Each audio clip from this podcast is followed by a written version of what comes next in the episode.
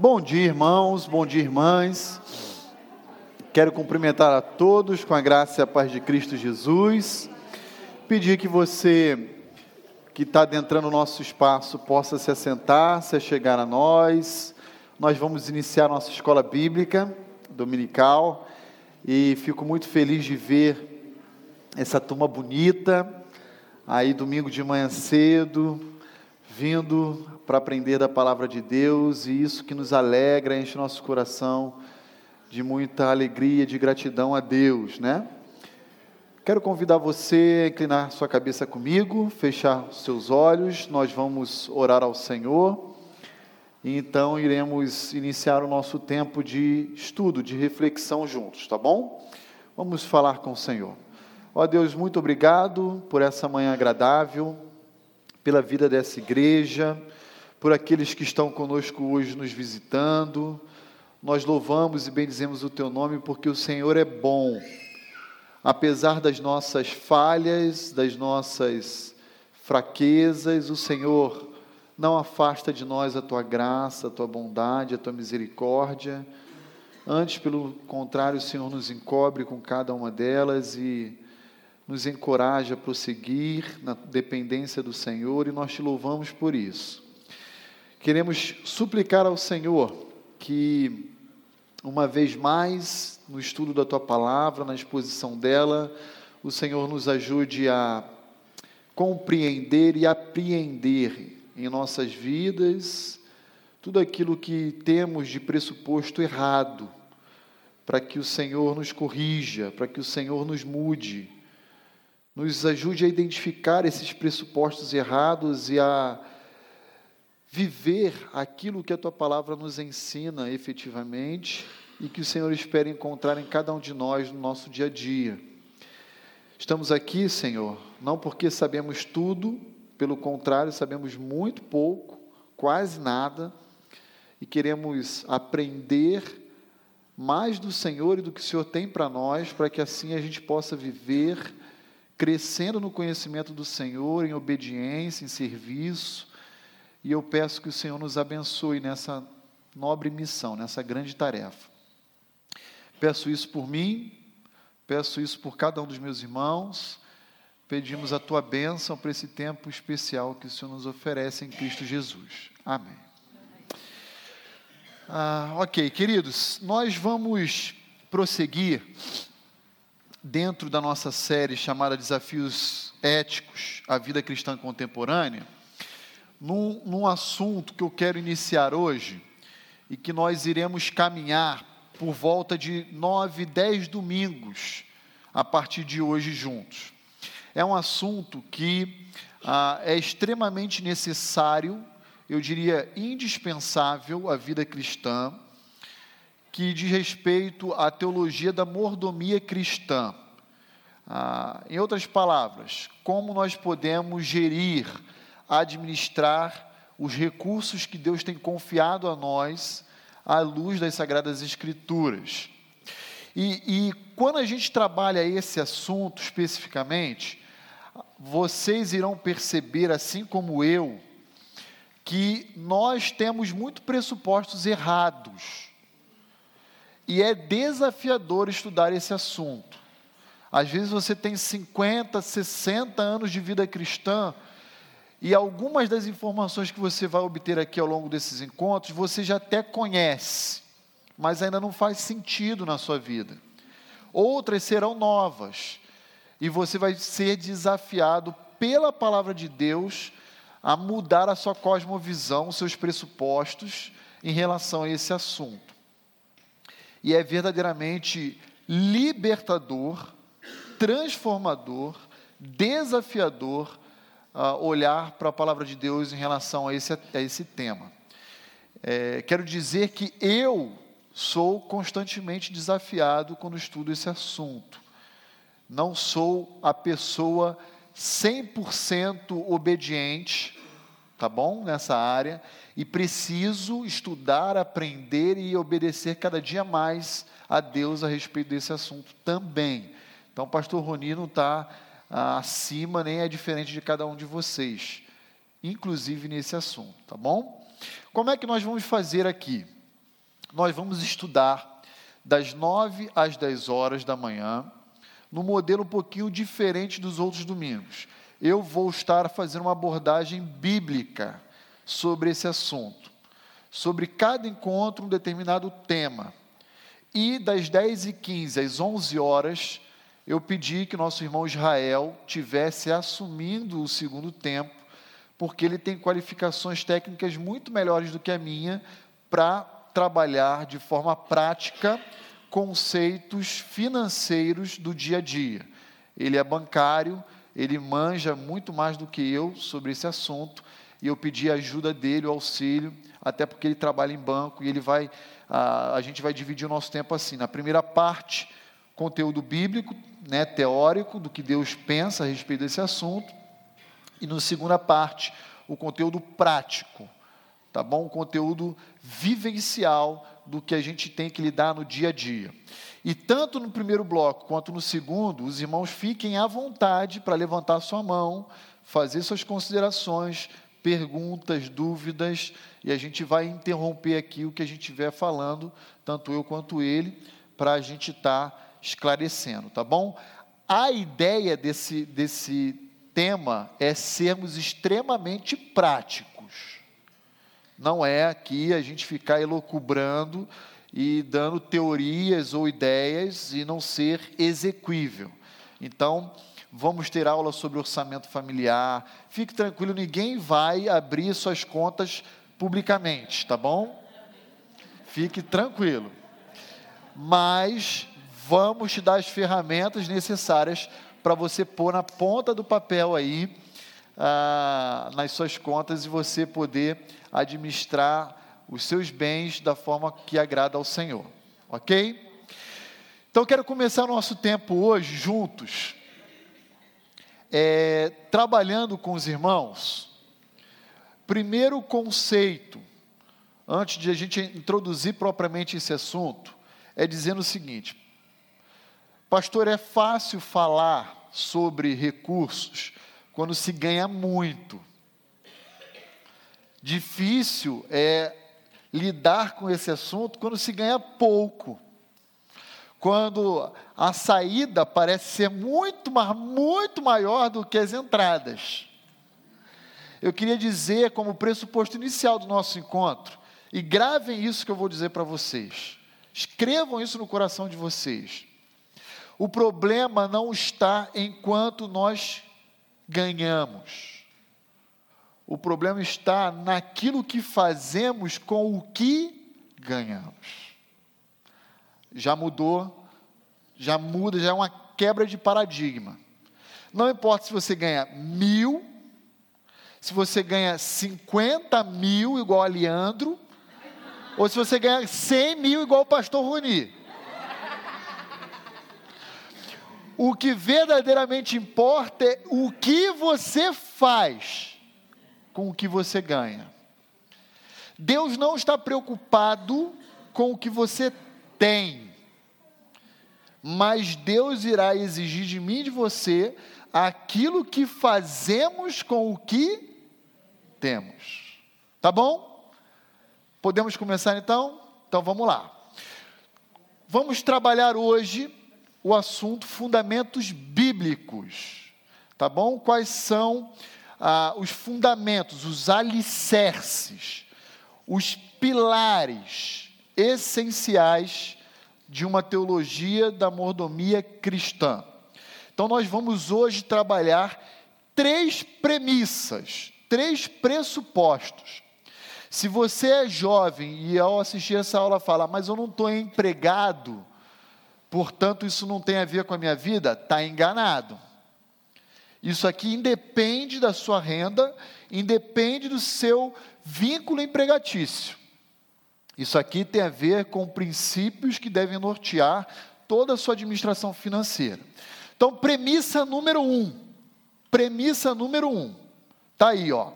Deus é o dono de todo o bem e de toda a riqueza todo o universo ou toda a criação lhe pertence por direito de criação. Dono é aquele que criou. Dono é aquele que trouxe a existência. Portanto, tudo aquilo que Deus criou pertence a Ele por direito de criação. É como se ele fosse o autor da patente. Ele tem o um direito autoral sobre esse negócio. Porque ele foi o quê? Que desenvolveu, foi ele que pesquisou, ele que criou, ele trouxe a existência. Ok? Então vamos olhar aqui para alguns textos bíblicos. Vou pedir a ajuda dos irmãos participarem comigo nesse assunto, na leitura de cada um desses textos. E quando nós olhamos essa premissa inicial de que Ele é o dono, portanto, nós estamos dizendo que Deus é o proprietário. Mas, pastor, e o que eu tenho? Você tem a posse. Isso é diferente. Você não é dono, você acha que é dono, seu orgulhoso. Mas Deus é quem possui todas as coisas. Se ele é o proprietário e nós somos os possuidores dos seus bens, daí então surge o conceito famoso, bíblico e tradicional de mordomia. O que, que é o mordomo? Hã? É um gerente, é um administrador, é aquele que, não tendo a propriedade de um determinado recurso ou bem, ele vai gerir o que não lhe pertence. Então, as pessoas mais chiques, as pessoas que têm um poder aquisitivo maior, assim igual Marcos, têm mordomos em casa que lhe servem. Né? Tem três. Três mordomos. Melhor, ele está corrigindo aqui, gente. Ele tem dois mordomos e uma governanta. Duas governantas. Gente, essas são expressões sinônimas ao mesmo conceito bíblico. A governanta, a mordomo, gerente, administrador Todas essas expressões aparecem na Bíblia, especialmente no Novo Testamento, como tradução de uma única palavra chamada oikonomia.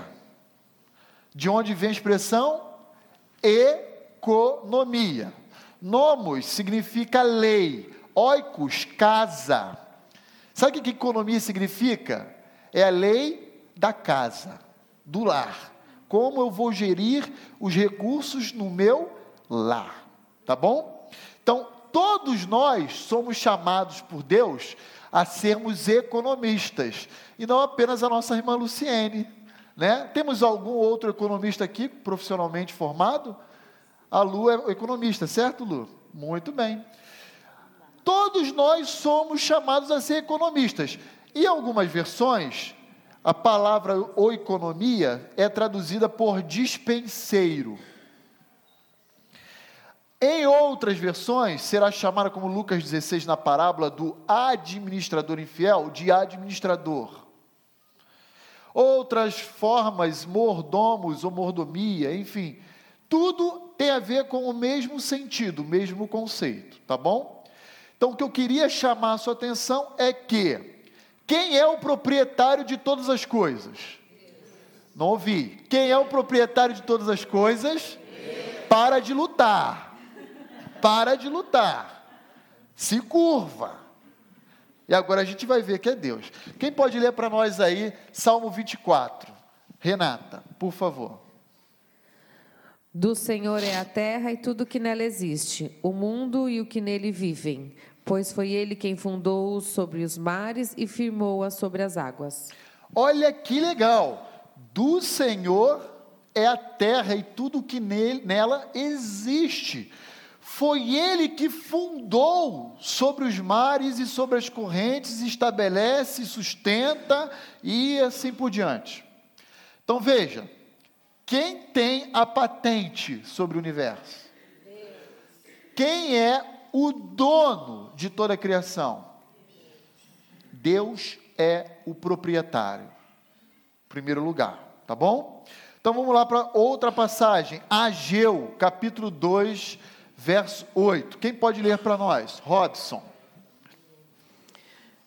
Olha lá. Tanto a prata quanto o ouro me pertencem, declara o Senhor dos Exércitos. Olha que legal. Essa semana eu estava vendo uma nova série que lançou do La Casa de Papel. Por que, que vocês estão rindo? Está todo mundo vendo, né? E agora na nova temporada, não é spoiler não, tá? Já está aí, já há mais de uma semana no mercado. Você vai ver o, o, a técnica de assalto agora ao banco, não mais à Casa da Moeda, para roubar barras de. Ó, todo mundo já viu. Todo mundo já viu. Barra de ouro. E aquelas barras de ouro pertencem ao governo espanhol. É assim que a série passa. Só que a Bíblia diz que é diferente. Pertence a quem? Deus. Meu é o ouro, minha é a prata, diz o Senhor dos exércitos. Deus é dono de todo ouro e de toda prata. Então, não lute com essa verdade. Creia, porque a Bíblia está dizendo para nós que ele existe. Aquele ouro que está lá guardado debaixo do teu colchão, não é seu, é de Deus. Sabe por que, que é de Deus? Porque foi Ele que trouxe à existência, inclusive, esse metal nobre chamado ouro prata. Vamos ler o terceiro uh, verso aí, Salmo 50. Quem pode ler para nós? Sônia verso 10 e 11. Pois são meus todos os animais do bosque, e as alimárias aos milhares sobre as montanhas. Conheço todas as aves dos montes, e são meus todos os animais que pululam no campo. Olha que engraçado, gente, não é só os céus e a terra, os mares, não é só o ouro e a prata, é também os animais. Por que, que quando você que me ouve vai tomar uma refeição, por exemplo, você vai almoçar, o que, que você costuma fazer antes de almoçar? Orar e agradecer. Por que, que você agradece? Quando a gente, olha a incoerência, quando a gente fala de dinheiro, a gente acha que é nosso. Mas quando a gente fala do alimento, a gente reconhece que é de Deus. Já percebeu isso? Aí você diz assim no início da sua oração: Senhor, muito obrigado pelo pão que o Senhor nos põe à mesa, pelo arroz, o feijão, pela carne, pelo churrasco, pela feijoada missionária. Não é assim que a gente faz? Porque o Senhor não tem deixado faltar a nossa mesa, a nossa família. Mas na hora de você gerir os recursos financeiros, você acha que é seu. Você é incoerente. Você reconhece que vem de Deus o alimento e o agradece. Mas na hora de dispor dos recursos financeiros, você acha que é autossuficiente para fazer conforme bem lhe entende. E não pode ser assim. Até os animais do campo, as ovelhas, a vaquinha que dá o leite, a plantação do café, que você tomou hoje de manhã. Porque quem dá o sol, quem dá a chuva, tudo vem de Deus. Tudo pertence a Deus. E aqui eu quero fazer uma quebra de um paradigma com vocês. Eu vou pedir ajuda aqui de alguns irmãos. Celinha, me ajuda desse lado de cá. Ariana, me ajuda desse lado de cá. Eu vou pedir que vocês passem aqui para as duas fileiras, uma folha para cada pessoa. Eu imprimi acho que 80, vai faltar algumas, mas eu vou lá no intervalo e imprimo outras, tá bom? O que, que você vai receber aí? Você vai receber uma espécie de um documento simbólico que eu, eu extraí de uma literatura, apenas um modelo para poder ilustrar aqui nossa aula, tá bom? Ah, eu peguei de um livro chamado Seu Dinheiro, do Ministério da UDF, esse, esse modelinho aí. E qual é a intenção? Se faltar, fica tranquilo. No intervalo eu imprimo mais e eu trago para aqueles que não receberam. O que eu gostaria é que todos vocês recebessem um, tá bom? Receba um aí. E você vai deixar estampado isso aí na porta da sua geladeira, na colado na porta do seu armário do quarto, para lembrar você que você não é dono de nada. Porque nós temos uma memória RAM volátil. E aí amanhã a gente sai daqui e esquece. Então agora você vai lembrar disso aí. O que, que é essa folhinha aqui que vai chegar na sua mão aí atrás? Isso aqui é uma espécie de uma escritura de doação uma cessão de direitos. Você vai transmitir aquilo que você pensa que é seu e não é. A quem de fato é o dono. Tá bom? Aqui está escrito assim, ó. Esta desistência de direito é feita no dia, aí você vai colocar hoje, 28 de, do mês de julho de 2019, por parte de Aí você vai colocar lá, Roni Santos, Ana Beatriz, Tátila Puma, Álvaro. Você vai escrever seu nome completo aqui. Tá bom? Para quem? Quem é o destinatário? Aquele que vai receber a propriedade desses bens. O Senhor, o Deus Criador dos céus e da terra. E aí você vai dizer de novo: Eu, Roni Santos, através desta, transfiro para o Senhor o domínio e o senhorio dos seguintes bens. E agora você vai listar aqui um inventário do que você possui. Ah, não cabe aí. Olha como você é rico. Tá vendo só como a gente está descobrindo que os ricos aqui da igreja não cabe numa folha só. É isso mesmo, Robson para mostrar a mim e a você. Isso aqui é didático, gente. Isso aqui tem um valor didático apenas, tá bom?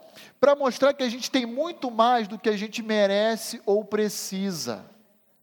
Então você vai colocar lá no inventário aqui, ó, um, dois, três, blá, blá, blá, blá, e você vai dizer assim, ó, casa, pode botar casa financiada pela Caixa Econômica, pá, pode botar, não tem problema não. Carro financiado pelo banco Toyota, ah, trator financiado pela John Deere, pode botar tudo isso lá.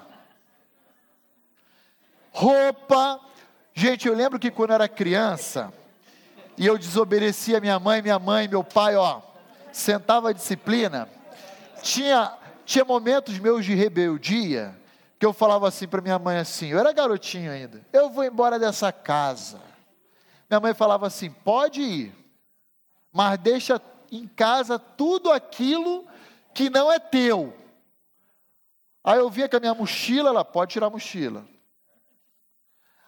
Por quê, mãe? Porque não é teu, eu comprei, eu que trabalhei para comprar. Aí eu ia sair de casa, ela tira o chinelo, não é teu. Tira a camisa, não é teu. Tira a cueca. Não, mas eu desisti, acho melhor ficar. É essa didática da dona Patrícia. Você vai colocar isso tudo aqui no seu inventário, tá bom? Então você vai colocar todos os itens, não precisa ser agora. Você pode chegar depois do almoço, lá em casa, sentar e colocar, tá bom? Do lado inferior direito da folha vai ter assim, ó, testemunhas que me ajudarão atentando para nossa prestação de contas no reconhecimento do senhorio de Deus sobre esses pertences. E aí você vai colocar quem aqui? Aquelas pessoas que vão te ajudar a sempre se lembrar de que, de que tudo aquilo que você possui não é seu. Estão me ouvindo? Não finge que não está me ouvindo, não. Tá, tá, vai estar tá no site. Tá bom? Você pode listar quantas pessoas você quiser, mas tem que ter pelo menos uma.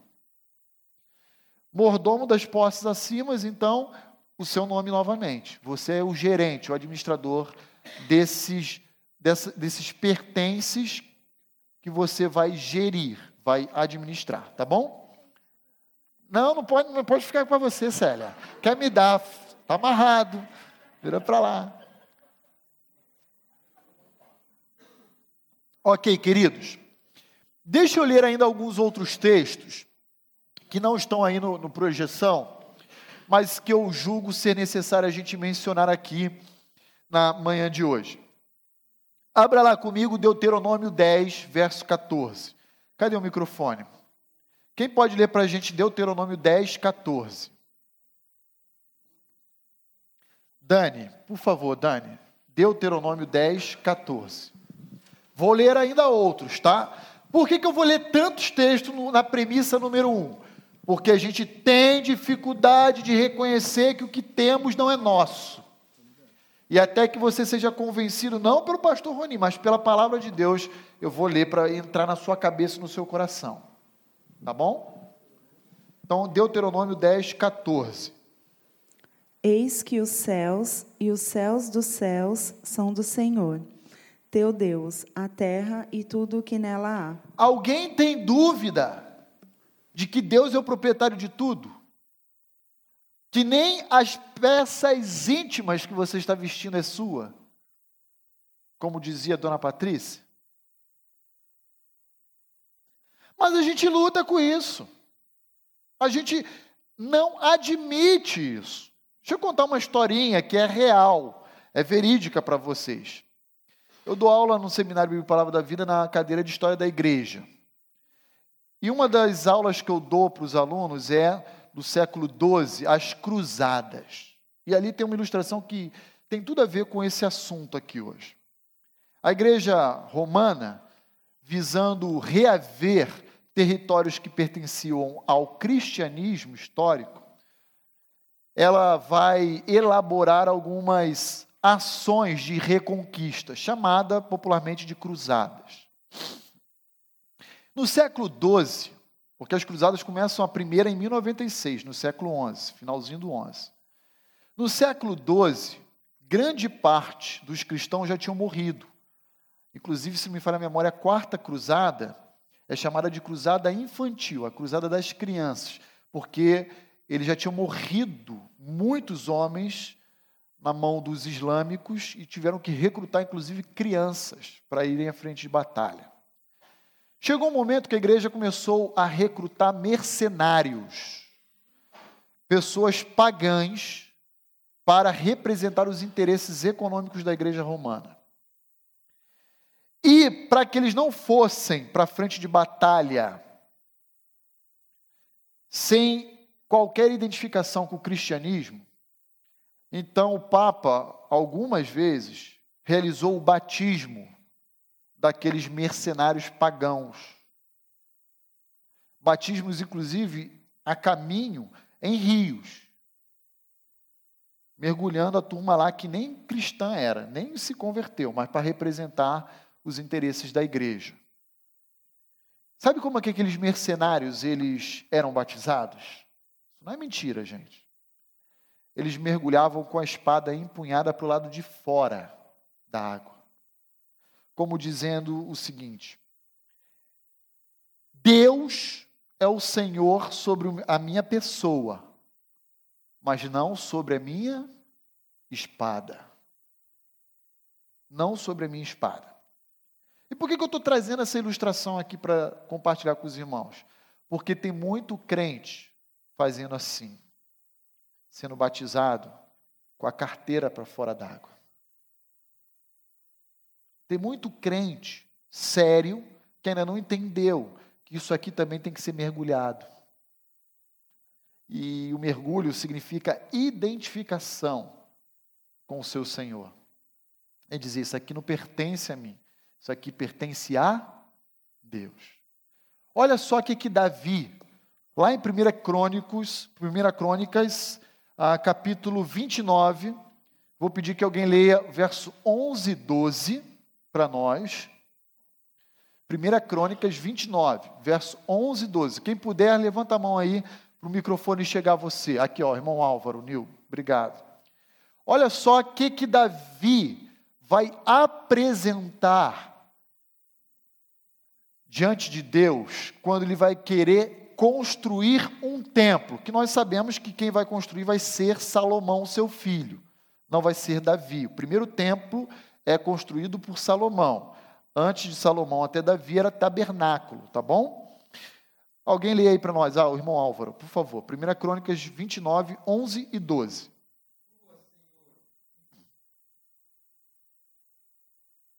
Tua, Senhor, é a grandeza, o poder, a honra, a vitória e a majestade, porque teu é tudo quanto há nos céus e na terra. Teu, Senhor, é o reino, e tu te exaltaste por chefe sobre todos. Riquezas e glórias vêm de ti. Tu dominas sobre tudo, na tua mão a força e poder. Contigo está o engrandecer e a tudo dar força. Obrigado, Álvaro. Queridos, prestem atenção na oração de Davi em prol da construção de um templo ao Senhor, não é um palácio para o rei, é um templo para o Senhor. Ele diz: Porque teu é tudo quanto há nos céus e na terra. Prosseguindo, ele continua: riquezas e glórias vêm de ti Irmãos, eu quero enfatizar o que eu já tenho ensinado à igreja há algum tempo. Nós vamos construir aqui o nosso novo salão de culto ao Senhor. E esse texto é um texto que diz muito respeito ao nosso momento de vida, inclusive como igreja. Temos que crer e confiar que as riquezas, os bens, os recursos virão do Senhor para a casa que pertencerá a Ele, e que nós iremos usufruir como possuidores dela. Ok? Portanto, abra aqui um parênteses. Nós não vamos deixar de investir em qualquer ministério da nossa igreja. Os jovens, sábado que vem, sexta e sábado, vão ter a conferência Pix, vai acontecer. Tivemos a semana passada EBF, aconteceu. Nós não vamos deixar de investir em evangelismo, discipulado, missões. Só para de caráter informativo para os irmãos, essa semana nós enviamos duas ofertas a dois, é, dois lugares distintos que estão plantando novas igrejas. Uma igreja no Vale do Açu, a qual firmamos parceria com a Segunda Igreja Batista de Açu, com o pastor Manuel Moreira, aqueles que foram lá. Eles me, eles me contactaram essa semana dizendo, pastor, precisamos comprar um terreno, e o valor do terreno é 6 mil reais. É numa comunidade rural chamada Bom Jesus, e 6 mil reais é o valor do terreno de 20 por 39, quase 800 metros quadrados. 6 mil reais. Temos aqui de ofertas de algumas igrejas parceiras, o valor de 4 mil e pouquinho, e precisamos de 1.375. Nós enviamos para eles e quitaram, e recebemos inclusive foto deles lavrando a escritura. Já tem nome aquela igreja, Primeira Igreja Batista de Bom Jesus. Ainda nem foi organizada, mas já tem. Essa mesma semana, Pastor Jairo, presidente da Associação Batista Esperança, que é de Campinas e adjacência, entrou em contato comigo e falou: Pastor, existe uma igreja que está sendo plantada em Hortolândia, chamada Pribe de Todos os Povos. Eles nos enviaram uma carta pedindo o auxílio das igrejas da associação para levantar o valor de dois mil reais para a construção de uma sala para crianças. Entrei em contato com o Fabiano e levantamos mil reais e transferimos para eles. Todos os meses nós apoiamos financeiramente a Cristolândia. Todos os meses. Compramos caminhão, pipa.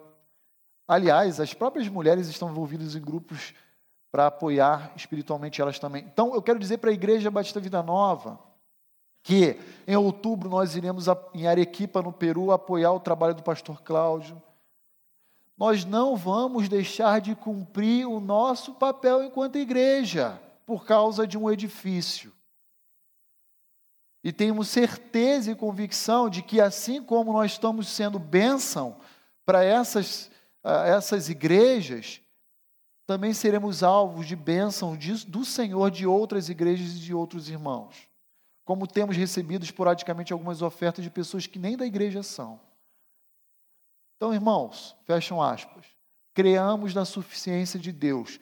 Ele é o dono de todas as coisas. Riquezas e glórias vêm de ti, porque a ti pertence os céus e a terra e tudo o que nela, neles há. Amém? Amém. Muito bem. Separei mais textos aqui, mas vou passar para o slide 2, senão a gente não consegue concluir. Premissa número 2.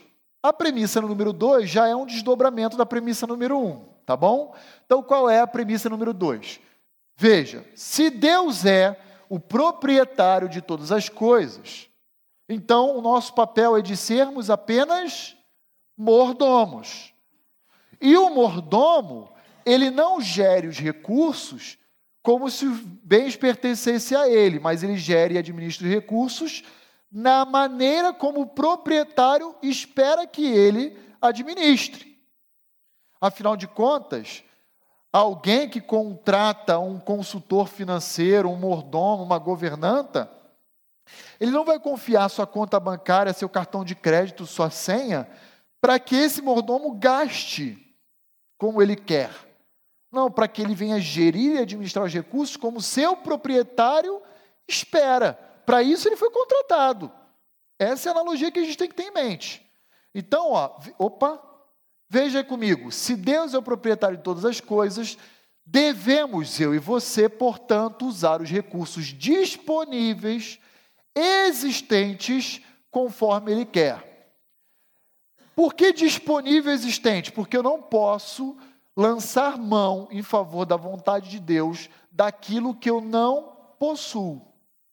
Mais uma vez, a questão não está em torno do quanto eu ganho ou eu possuo, mas em torno daquilo que eu faço com o que eu ganho ou com o que eu possuo. Se Deus me confia um talento, três ou cinco, não importa. O que importa é o que eu faço com aquilo que Ele me confiou. Está claro isso, queridos? Então, primeiro lugar, eu não sou dono. Se eu não sou dono, eu tenho uma responsabilidade em usar devidamente os recursos que ele me confiou. E olhem para mim, olhem para mim agora todos, isso aqui é muito sério. Quando eu entendo isso, toda decisão que eu tomo em gastar os recursos que eu possuo é uma decisão de cunho espiritual. Por quê? Porque o proprietário dessa riqueza, desse bem, é Deus. Eu tenho que consultar a Deus até antes mesmo de eu comprar uma bala. Isso é sério. Se Ele é o dono, toda decisão que eu tomo de natureza financeira é uma decisão de cunho espiritual. E às vezes a gente não se dá conta disso. Por isso que eu estou te dizendo, isso vai, essa série vai ser uma quebra de paradigma danada. Porque a gente não se atenta a essas coisas. Então vamos ler aqui alguns textos. Ah, 1 Coríntios capítulo 4, verso 2. Quem pode ler para nós? Elisama, lá atrás. Já chega aí a próxima, Tati. Abre lá Gênesis 2, Tati. Elisama, por favor. Ora, além disso, o que se requer dos despenseiros é que cada um deles seja encontrado fiel. Olha só, deixa eu mencionar uma coisa para os irmãos. 1 Coríntios capítulo 4, verso 1, 2 e aí por diante, não está falando absolutamente a respeito de finança alguma no ensino apostólico aí a igreja de Corinto. O que, que Paulo está dizendo? Paulo está dizendo a respeito dos ministros de Deus, em relação ao seu ofício, que todo pastor, todo líder espiritual tem o compromisso de ser fiel a Deus como seu dispenseiro. Na verdade, essa expressão dispenseiro aparece no verso 1, não é nem no verso 2. Mas por que, que eu estou usando essa passagem? Por causa da expressão oikonomia, que está contida lá no verso 1. Que, que Deus espera de um mordomo? Fidelidade. Deus quer que tanto o ministro do Evangelho seja fiel em seu ofício, no ensino, no aconselhamento, na exortação, entre outros aspectos, quanto eu e você, como cristãos, na administração dos bens que ele confiou a nós. Lê de novo, Elisama, por favor, o verso 2.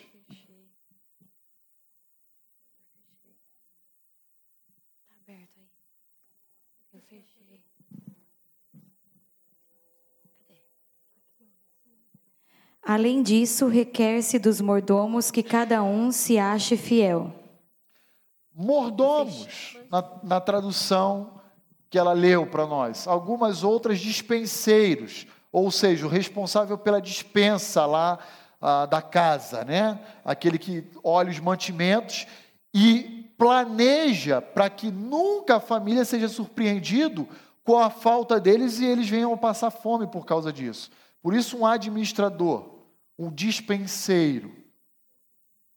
Exatamente. Não pode faltar. Eu não quero chegar em casa e não ter comida. Então, por isso eu contratei um dispenseiro.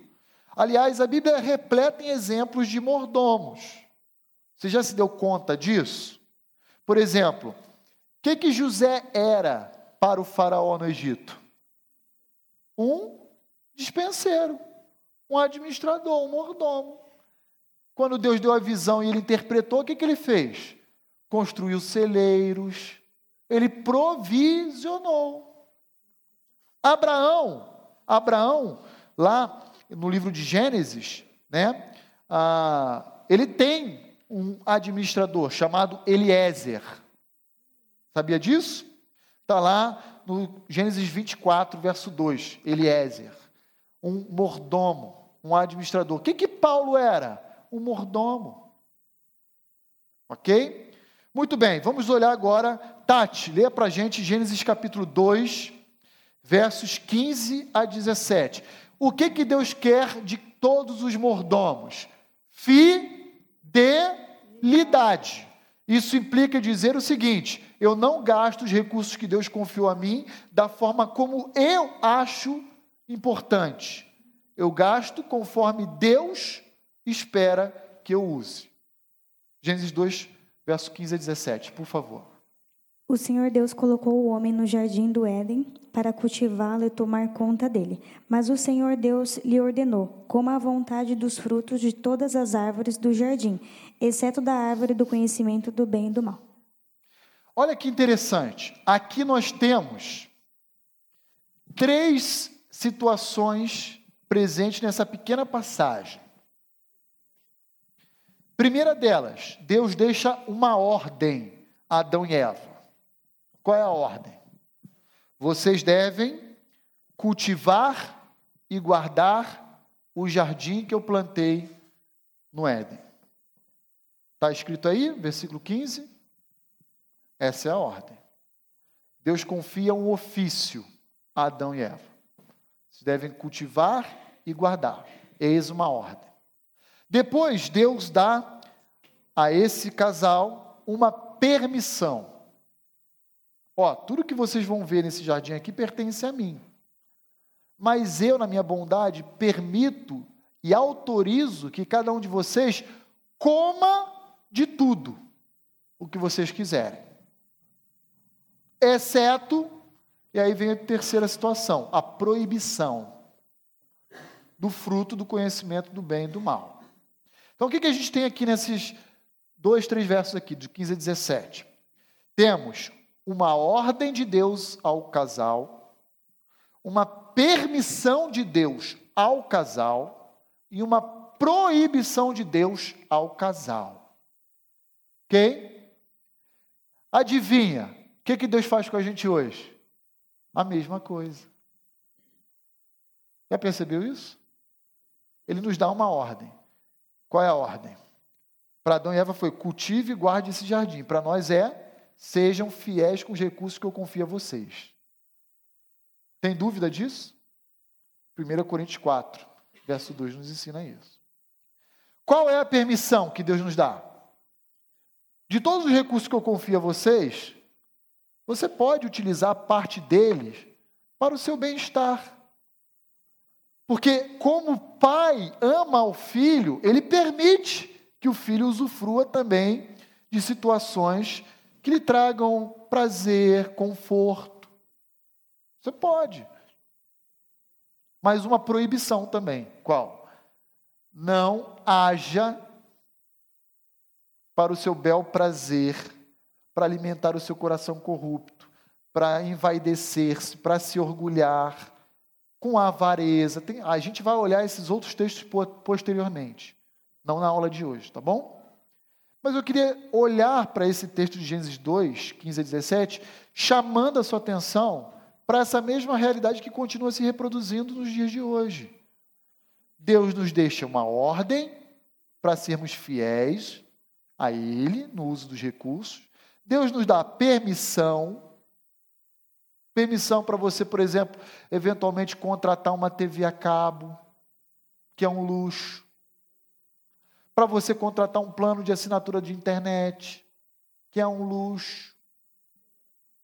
Que isso, pastor? Internet é luxo hoje? Continua sendo. Luxo é tudo aquilo que você possui e que não necessita para viver. A luz da Bíblia é isso.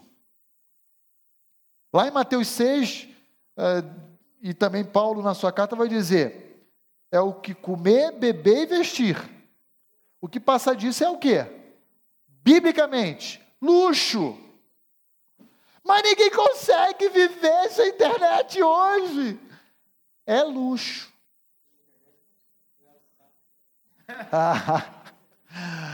há, opiniões contrárias. O Marcos diz: sem internet consegue, mas sem WhatsApp não.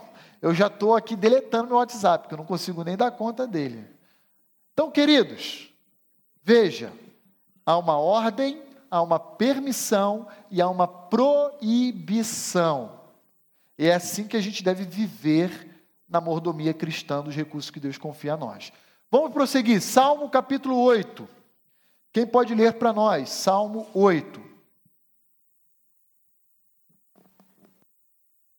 versos 6 a 8. Por favor. De, Deste-lhe domínio sobre as obras da tua mão, e sobre seus pés tudo lhe puseste: ovelhas e bois, todos e também os animais do campo, as aves do céu, o, os peixes do mar e tudo que percorre as sendas dos mares. Olha que interessante, o Salmo 8 vai ser uma descrição do homem. É, é, é um salmo antropológico. É, é, é, como Deus descreve o homem através desse cântico. E aí, lá no verso 6, como a Tati bem leu lá na versão dela, diz assim: Deste-lhe o domínio sobre as obras da tua mão. Tem alguma versão que diz: Deu-lhe a propriedade? Não. Sabe por que não? Porque Deus não deu a propriedade do que pertencia a ele. Deu o quê? A posse. O que é domínio? Quando fala domínio, Deus está passando uma procuração registrada em cartório para Shai representar os interesses de Deus sobre a criação. E esse é um conceito bíblico veterotestamentário chamado de soberania mediada. É Deus exercendo a sua soberania de forma mediada pelo homem, pela sua própria criatura.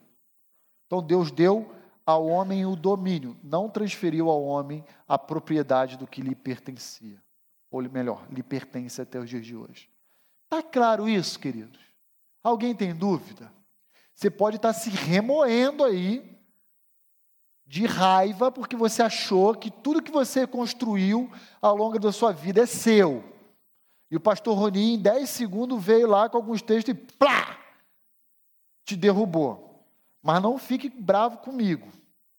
Rasga seu coração com Deus, resolve com Ele lá. Porque você não tem nada. E você não vai sair daqui com nada. Né? Você veio nu, como diz Jó, e ao pó da terra voltará nu, sem nada. Ok? Tudo bem? Muito bem. Então vamos prosseguir com a premissa 3 e eu paro hoje com esse assunto. Rapidamente. Premissa 3. Premissa 1: Deus é o dono de todas as coisas.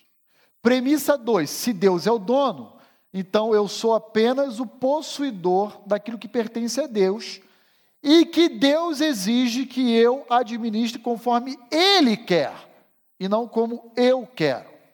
Premissa 3. Todas as vezes que nós não reconhecermos o verdadeiro proprietário, ou seja, quando temos lutas, dificuldades em aceitar essa verdade de que Deus é o dono, os bens naturalmente passam a competir, concorrer com Deus pela primazia em nossos corações e em nossas vidas. Quando nós não aceitamos que Deus seja o proprietário das nossas riquezas, dos nossos bens, do nosso patrimônio, o bem se torna um ídolo na nossa vida. E tem crente idólatra? Bastante. Bastante. Ok? Então vamos ler aí. Mateus, capítulo 6, famosa expressão que você conhece, mamon, em alguma, algumas versões, mas alguém leia para mim o verso 24 apenas, por favor. Ninguém pode servir a dois senhores, porque ou há de aborrecer-se de um e amar o outro, ou se devotará a um e desprezará ao outro. Não podeis servir a Deus e as riquezas. Riqueza é a tradução da expressão grega original mamonas. Por isso, algumas versões mais antigas uh, transliteram, inclusive, essa expressão dizendo mamon. Né? Então, veja, ninguém pode servir a dois senhores. A gente precisa tomar uma decisão. Quem é o dono dessas coisas que a gente tem? Quem é o dono? Se sou eu, eu vou servir a mim e as riquezas que eu possuo. E há muitos indivíduos que constroem um império, achando que é autossuficiente de Deus, em relação a Deus. Ok? Então, nesse sentido,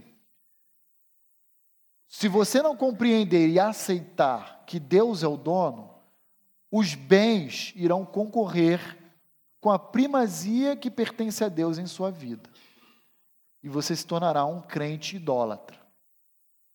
Porque todas as vezes que nós damos a qualquer outra coisa o lugar que pertence a Deus, nós forjamos um ídolo para o nosso coração.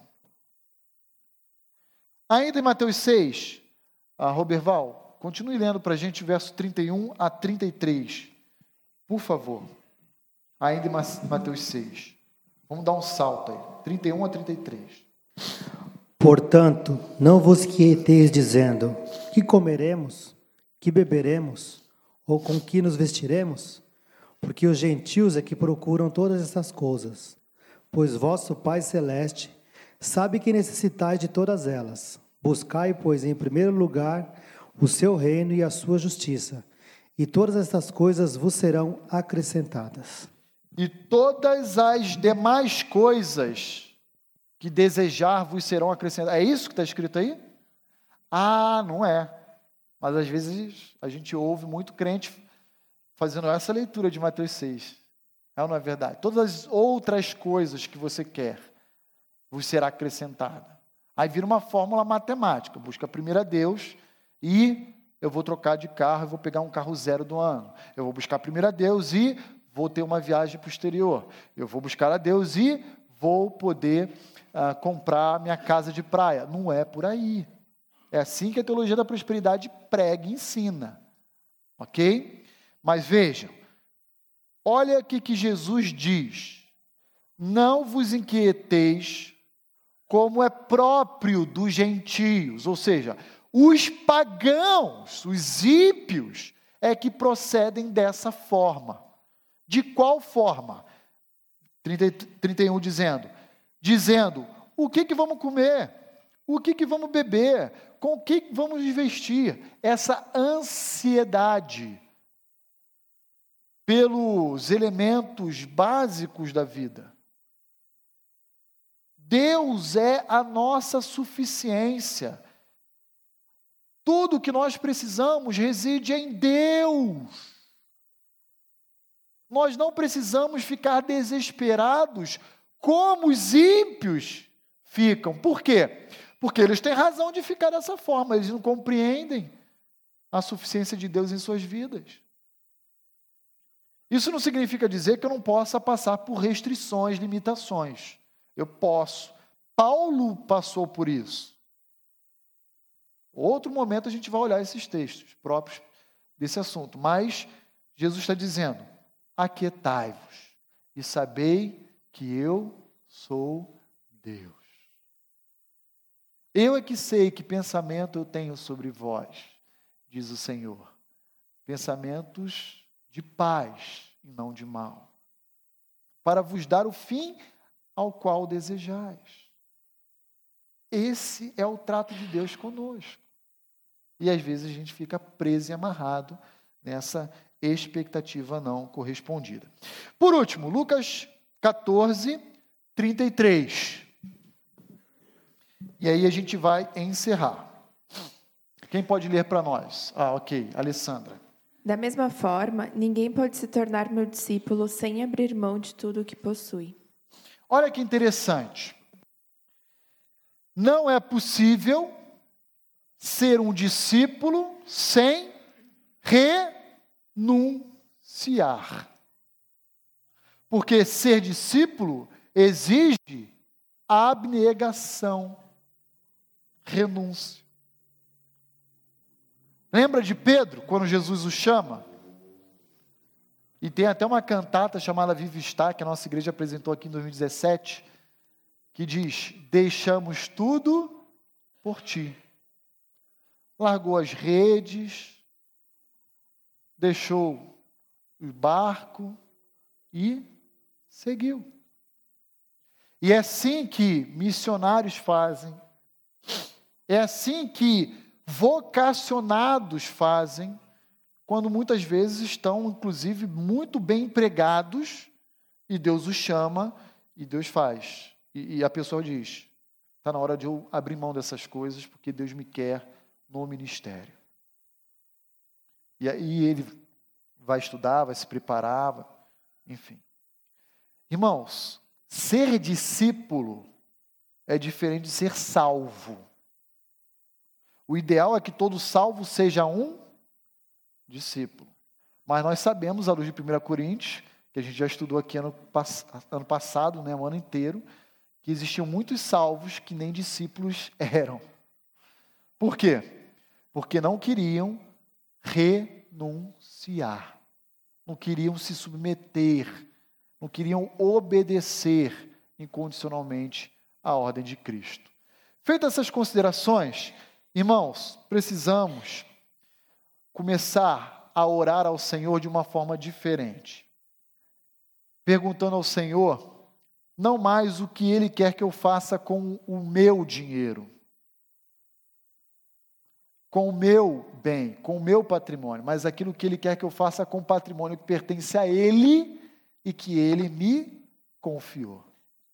Ok?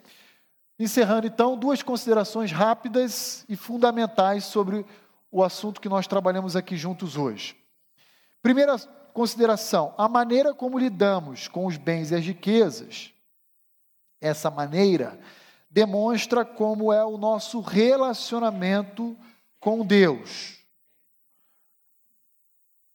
Você quer ter um termômetro objetivo, um parâmetro para verificar a espiritualidade do indivíduo, veja como ele administra os recursos que ele possui.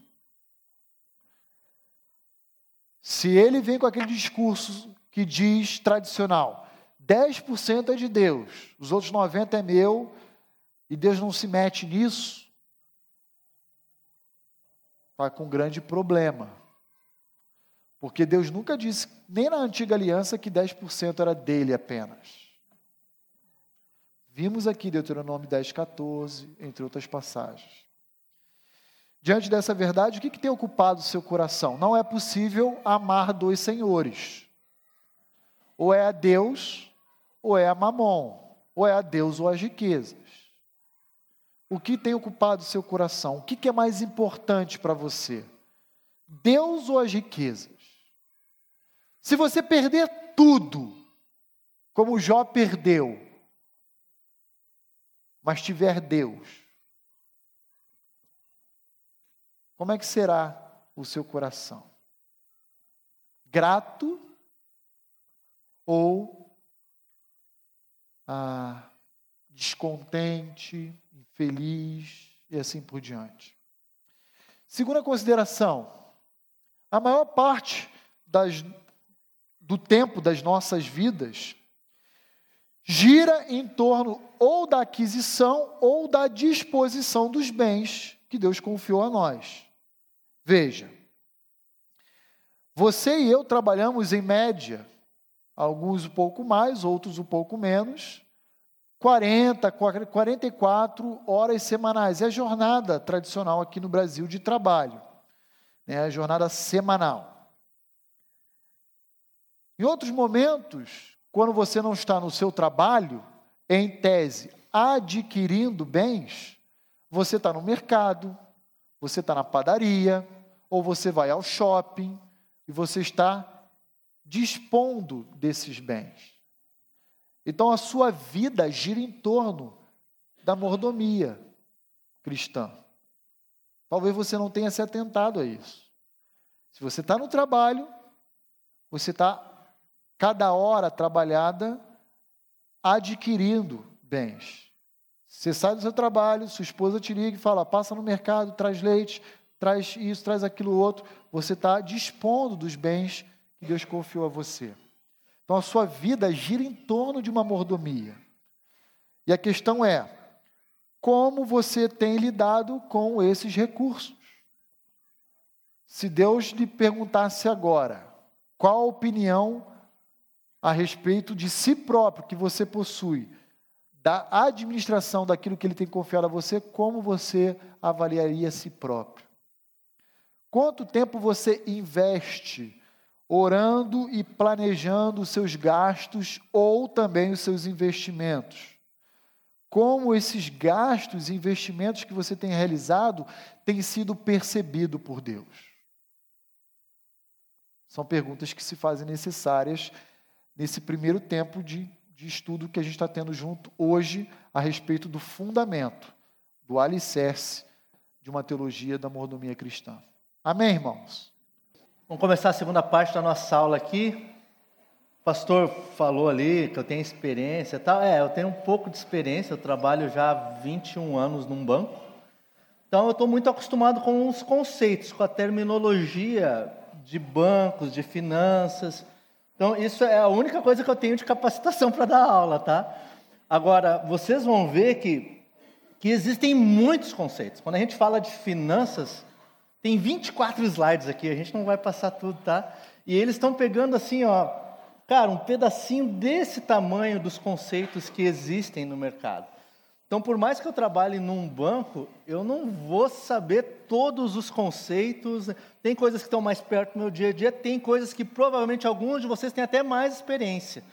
Né? Já fez alguma operação bancária, já fez alguma transação, já fez alguma coisa que eu não fiz. Então, você pode contribuir nessa hora, tá? Você entra lá, isso aqui eu já fiz, eu sei que é diferente e tal.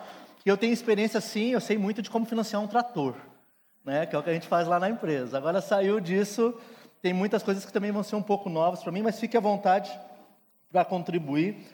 Além disso, vocês vão ver que eu, eu, peguei muitas teorias aqui, muitos conceitos que são do próprio Banco Central, conceitos da SUSEP, que é de seguros e tal. Não sei se vai dar tempo de chegar nisso, mas ah, às vezes na prática, a sua experiência pode ser um pouquinho diferente, porque aquele banco fez um produto um pouquinho diferente, ou quando você foi operar com cartão de crédito foi um pouquinho diferente. Então, pode acontecer pequenas variações, mas aí a gente vai conversando, a gente vai, vai, vai falando o que, que a teoria diz, o que, que aquele banco está fazendo, por aí vai.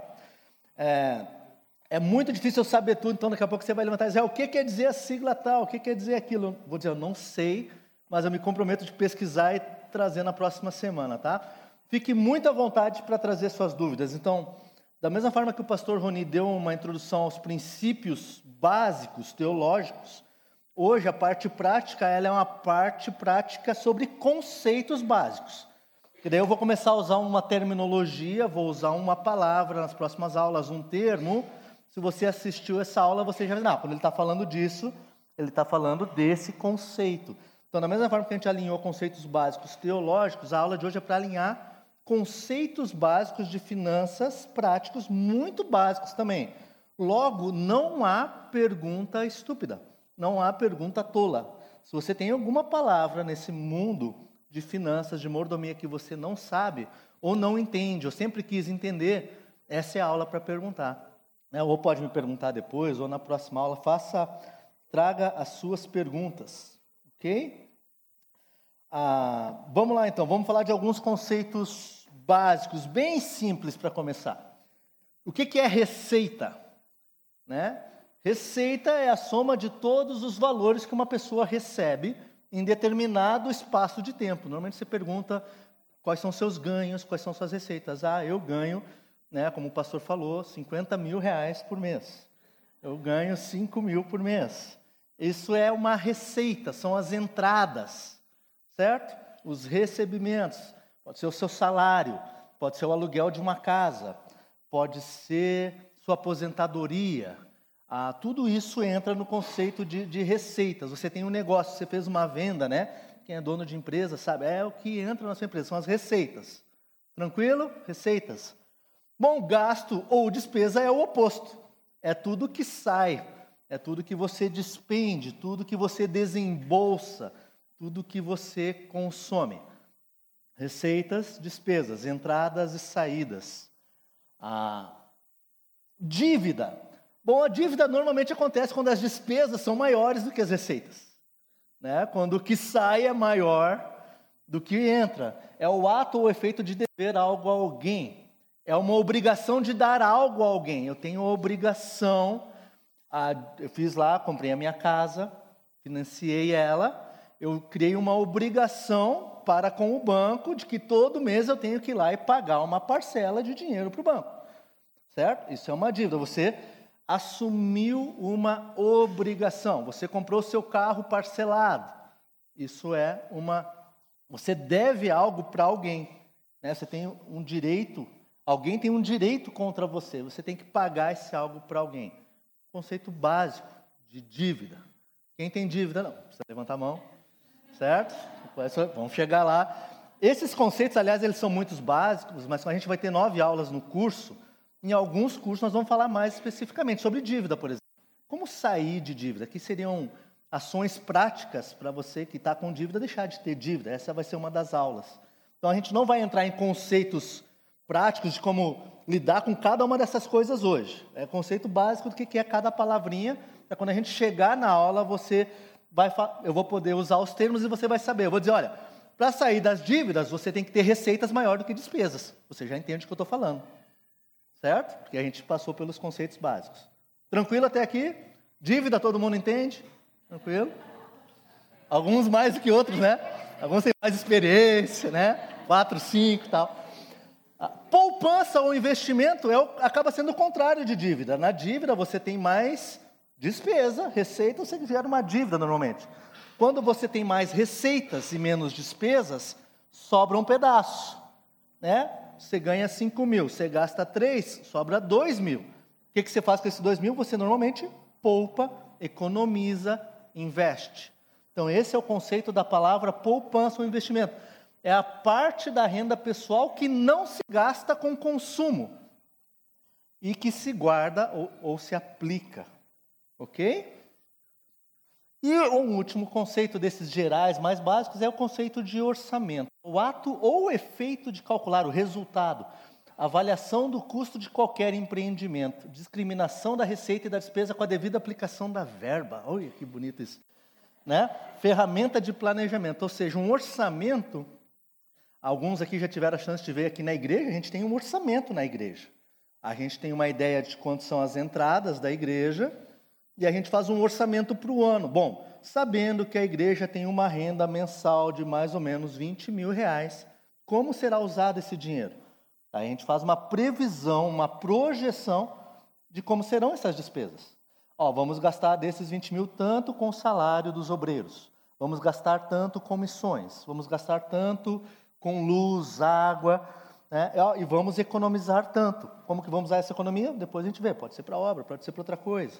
Então, o orçamento é esse ato de você pegar e botar num planejamento tudo que você ganha e como que você planeja gastar isso. Por um mês, para um ano, para dez anos. Certo?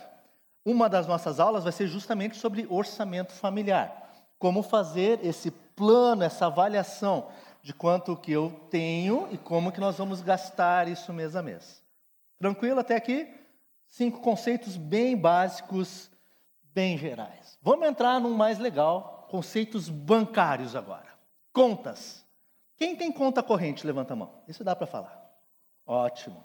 Quem tem conta salário? Você sabe o que é uma conta salário? Existem diferenças de contas. Quem tem conta poupança? Quem tem uma dessas três e não sabe qual é que é? É, é bem isso mesmo. Né? A conta bancária, o que é uma conta bancária? Né? A maioria já tem, todo mundo já opera, né? ela é a forma mais básica de relação com o banco. Você quer se relacionar com o banco, você quer usar os serviços de um banco, de, um, de uma empresa que, que te oferece serviços de pagamento, de financiamento, de investimento. Você tem que ter uma relação com esses caras. Como é que você faz essa relação? Você chega lá e diz: Eu quero abrir uma conta nesse banco. Né? Nela, o cliente deposita o seu dinheiro no banco e pode realizar outras ações. Pode fazer saque, pode fazer transferência, pode fazer pagamento, pode tomar empréstimo, pode fazer investimentos. Conta bancária, bem simples. Agora, a conta mais simples que existe, que normalmente todo mundo tem, é a chamada conta de depósito à vista, que nós chamamos de conta corrente. O termo é, oficial no Banco Central é conta de depósito à vista. Por quê? O dinheiro lá está depositado à vista, a cash. É como se ele estivesse numa caixinha, lá tem o seu nome, Roberval, esse é o dinheiro do Roberval que está aqui. E aí tem outras continhas, né? cada caixa está lá e o dinheiro, teoricamente, está lá. O, claro que no final do dia o banco não deixa esse dinheiro lá. O banco pega o dinheiro que está na sua conta, ele tira de lá. O dinheiro está na conta, no, se você entrar no seu extrato, está lá. Mas ele faz o que com esse dinheiro? Ele pega esse dinheiro e ele investe. Ele pega esse dinheiro e investe de várias outras formas.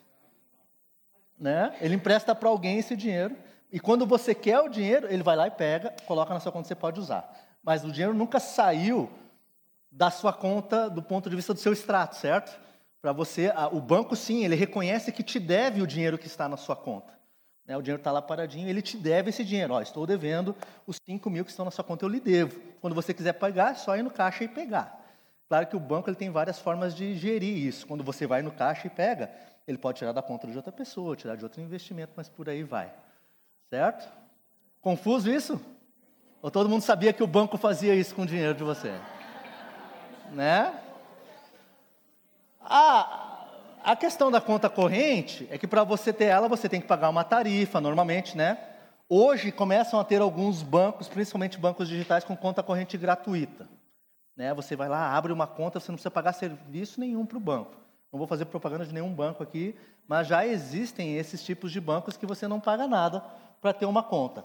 O dinheiro fica lá e ele fica paradinho. Se você botar 100 reais nele, no final do mês, quanto, e você não mexer, quanto dinheiro vai ter lá? 100 reais. Isso é a conta corrente. A conta de depósito poupança ela é um pouco diferente. Nessa conta, os valores que ficam lá por 30 dias geram um pequeno rendimento. Se você abre uma conta poupança, você coloca o dinheiro lá, 100 reais, depois de 30 dias, e somente depois dos 30 dias, ele vai remunerar. Ele fala, eu vou te pagar um pouquinho, já que você deixou esse dinheiro para poupar, né? Ah, esse dinheiro vai ser remunerado depois de 30 dias. Se você sacar antes, não deveria receber. Tá? A regra da poupança geral é essa, certo? O dinheiro ele rende, ele cresce enquanto ficar guardado. E uma das regras de uma conta poupança é que ela tem que ser isenta de taxas e tarifas. Os bancos que oferecem, né, essa conta poupança ela foi criada pelo governo para promover poupança pessoal, para que as pessoas pudessem guardar, criar. É bom para um país quando, quando o povo sabe guardar dinheiro. Né? Isso gera poupança interna, gera riqueza interna, gera, ao invés de um povo endividado. Né? Então, a conta poupança foi criada com esse propósito. Tá? Claro, nós vamos falar isso numa aula específica sobre investimentos, que a conta poupança não é o melhor investimento que existe. Porque esse rendimento dela, o quanto que ela te dá, se você botar 100, depois de um ano você vai chegar lá, vai ter quanto, você sabe? Cento e? 104, 105. Certo? É uma boa aplicação? Dependendo da situação, pode até ser. Tá? Mas normalmente não é. Então, diferença da conta corrente para a conta poupança é essa. E tem também a tal da conta salário. Você pode ir no banco e abrir uma conta salário? Não pode. Quem abre conta salário é um empregador. É uma forma de viabilizar o pagamento dos funcionários. A conta salário é uma conta aberta por iniciativa do empregador para pagar os salários. Ela não é movimentada por cheques. Teoricamente, se você tem uma conta que é só conta salário mesmo, você não poderia ter cheque para tirar o dinheiro dessa conta e não admite outro tipo de depósito, além de créditos de entidades pagadoras. Você pode usar uma conta salário para receber o salário de um empregador, de outro empregador, da aposentadoria, mas tem que ser para esse propósito. O que acontece é que os, alguns bancos começam a misturar isso. Ele, ele, ele chama de conta salário, mas ela vira uma conta corrente ao mesmo tempo. Então, ele te dá alguns benefícios, ele não te cobra a taxa, não te cobra a tarifa, porque uma conta salário não pode, mas ele te dá cheque e ele te dá outras coisas, porque ele tem interesse em te dar outras coisas, né?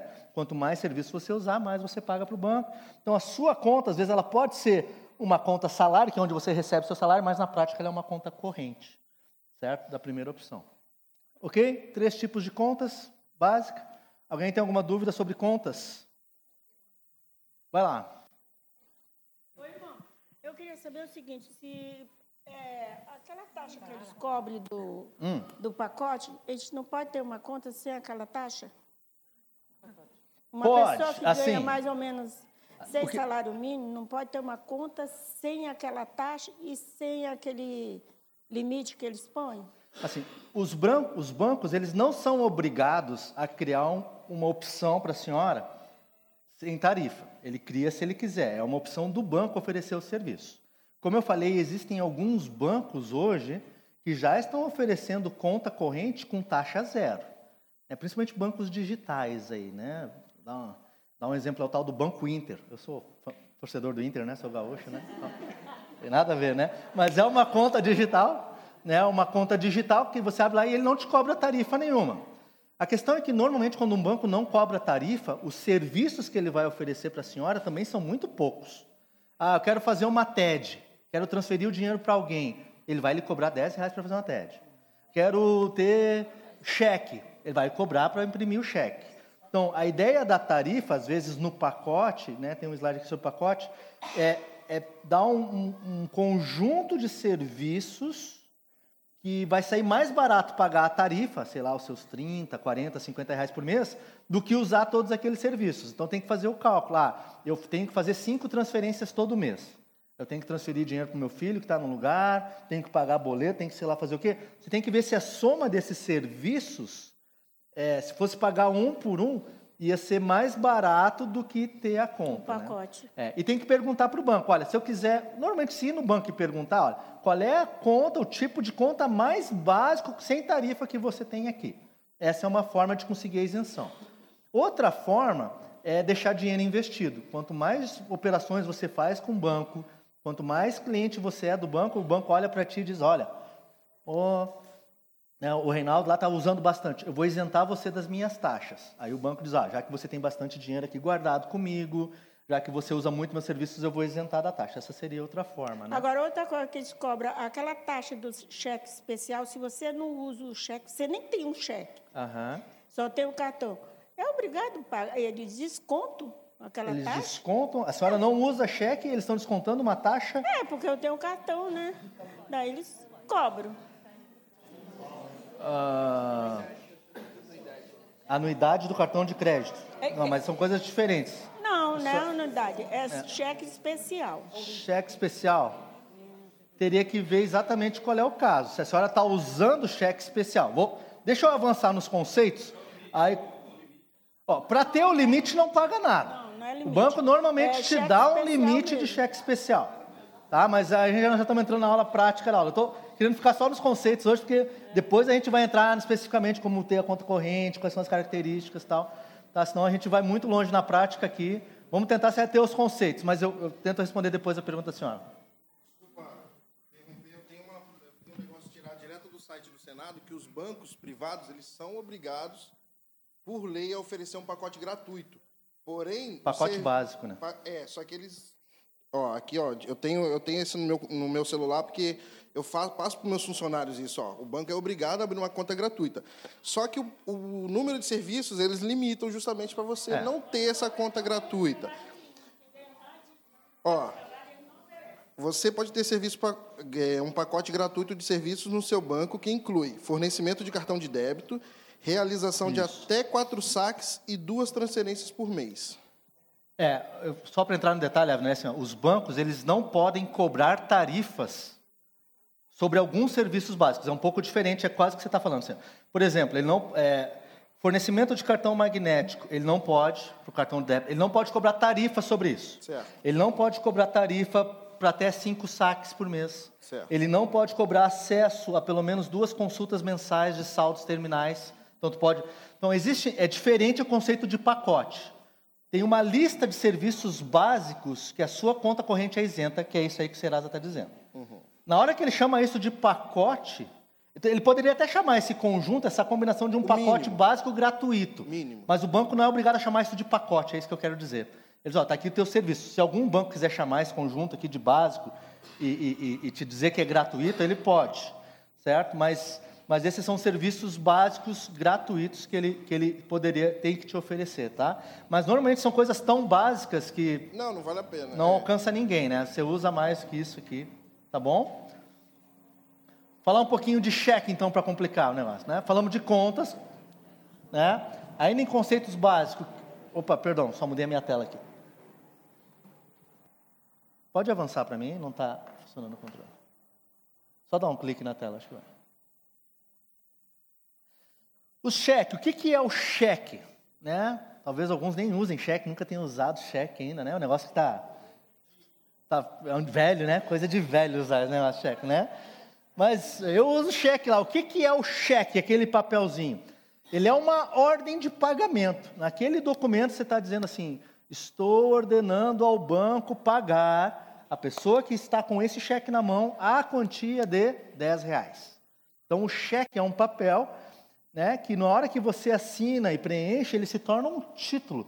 Né? Ou seja, alguém pode pegar aquele papel e ir no banco e sacar. É bem simples, né? Você preenche lá, né? Até está bem escrito, se você ler, pague por este cheque a quantia de. Aí você põe o valor em dígitos, o valor por extenso. A, tem um A lá para dizer a quem que você está pagando. Né? A igreja, por exemplo, Batista, Vida Nova. Ah, e aí você assina. Israel, Indaiatuba, 28 de julho de 2019. Então, na hora que você fez isso, aquele é um título. Você entrega para uma pessoa, ela pode ir no banco e sacar. O que que é um cheque nominal? É quando você preenche aquele A e você diz para quem que é o cheque. Ele é uma forma de garantir de quem vai, quem vai sacar aquele cheque é a pessoa que o nome está ali. Né? Se eu botar pague por esse cheque A, Roberval, ah, teoricamente só o Roberval pode ir lá e sacar. O que existe é que o Roberval pode virar o cheque atrás e escrever "Ah, agora pague a tal pessoa. E vai passando para outra pessoa. Ah, quando você não põe o nome, o cheque é ao portador. Quem chegar na boca do caixa vai lá e saca. Só que tem um detalhezinho, cheques, cheques portadores são só até 100 reais. Então, se você chegar com um cheque em branco lá, não tem o nome da pessoa e ele é mais de 100 reais, o próprio caixa vai escrever o seu nome na hora, por isso que ele faz lá o, qual é o seu nome, ele preenche e aí ele entrega o dinheiro para você, porque acima de 100 reais tem que botar o nomezinho de quem for. O, o fato de pôr o nome é uma garantia para evitar roubo, evitar desvio do dinheiro. Então, por exemplo, você, você quer dar sua oferta na igreja. É, é, o ideal seria que você preenchesse, ó, pague a Igreja Batista Vida Nova, que daí se esse cheque, por exemplo, é roubado daqui, ele é, vai, vai, que alguém vem e furta os cheques entre a gente recebê-lo e depositar. Se alguém rouba, deveria estar com o nome daquela pessoa. O cheque, quando ele é cruzado, não sei se você já viu que algumas pessoas cruzam o cheque assim com duas linhas, ele obriga que ele seja pago mediante crédito em conta. Se você chegar com um cheque que não está cruzado no caixa, o que, que o cara vai fazer? Ele vai contar o dinheiro na sua frente e vai te dar o dinheiro do cheque lá no banco. Se o cheque estiver cruzado, você não pode fazer isso. Essa pessoa tem que depositar o dinheiro numa conta corrente. Você tem que ir lá e esse cheque, ó, eu quero depositar o cheque. Ele vai entrar na conta corrente daquela pessoa. Então, se você botar assim, ó, pague por esse cheque 10 reais a Israel Gobate Oliveira e, e cruzar ele, esse dinheiro tem que entrar numa conta corrente minha. Eu não posso ir lá no banco e sacar. Isso é uma forma de garantir a rastreabilidade, de, de para quem você pagou o dinheiro realmente entrou na conta daquela pessoa e não foi para outra pessoa. Certo? E o que é o cheque pré-datado? Todo mundo já passou um aqui? O que, é, né? Cheque pré-datado é uma pré-data. Você põe uma data futura no cheque, certo? Hoje é dia 28 de julho. Vocês, ó, esse cheque, né? Ah, vou botar aqui, 15 de setembro. Qual é a sua esperança com esse cheque? Que 15 de setembro o cara vai lá e vai sacar o cheque, certo? Não existe cheque pré-datado. A pessoa pode pegar esse cheque hoje e ir no banco sacá-lo. O que existe é um acordo comercial entre você e o vendedor. O vendedor vai lá e vai botar um papelzinho bom para. Ele espera que seja bom. Normalmente ele tem essa esperança, né? E aí ele vai honrar o acordo com você. Não, você quer cheque 15 de setembro, ele vai lá só 15 de setembro ou depois. Né? Mas, perante os bancos, não existe a pré-datação. Ele é um título naquele momento ali e ele pode ir lá e sacar, naquele dia, se ele quiser sacar. Certo? Ele, o que pode acontecer, ele entra lá e aí não tem dinheiro na conta. E aí é um cheque sem fundo, o cheque vai voltar para você, ah, dá uns rolos aí que eu não vou entrar muito no tema hoje. É, e quando a gente parcela uma dívida no cartão de crédito? Bom, é, é, é mais ou menos que nem o cheque. Você, quando a senhora parcela no cartão de crédito, é assim, o, o, o banco que deu o cartão de crédito para a senhora, ele disse assim, olha, a Ivania, eu, tenho, eu dou para ela um limite de mil reais. A senhora não tem os mil reais. Ele está dizendo que a senhora tem um crédito de mil reais. A gente às vezes confunde isso, né? Vem aquele lá, o, o cartão de crédito, ó, seu limite aprovado de 10 mil. Não é que o banco botou 10 mil e deu para a senhora. O dinheiro não está na conta, esse dinheiro não existe. Tá? Às vezes as pessoas confundem, ah, o banco está me dando mil reais, porque o cara vai lá e gasta o dinheiro. O banco não lhe deu os mil reais, ele está dizendo assim: ó, eu estou lhe dando um crédito.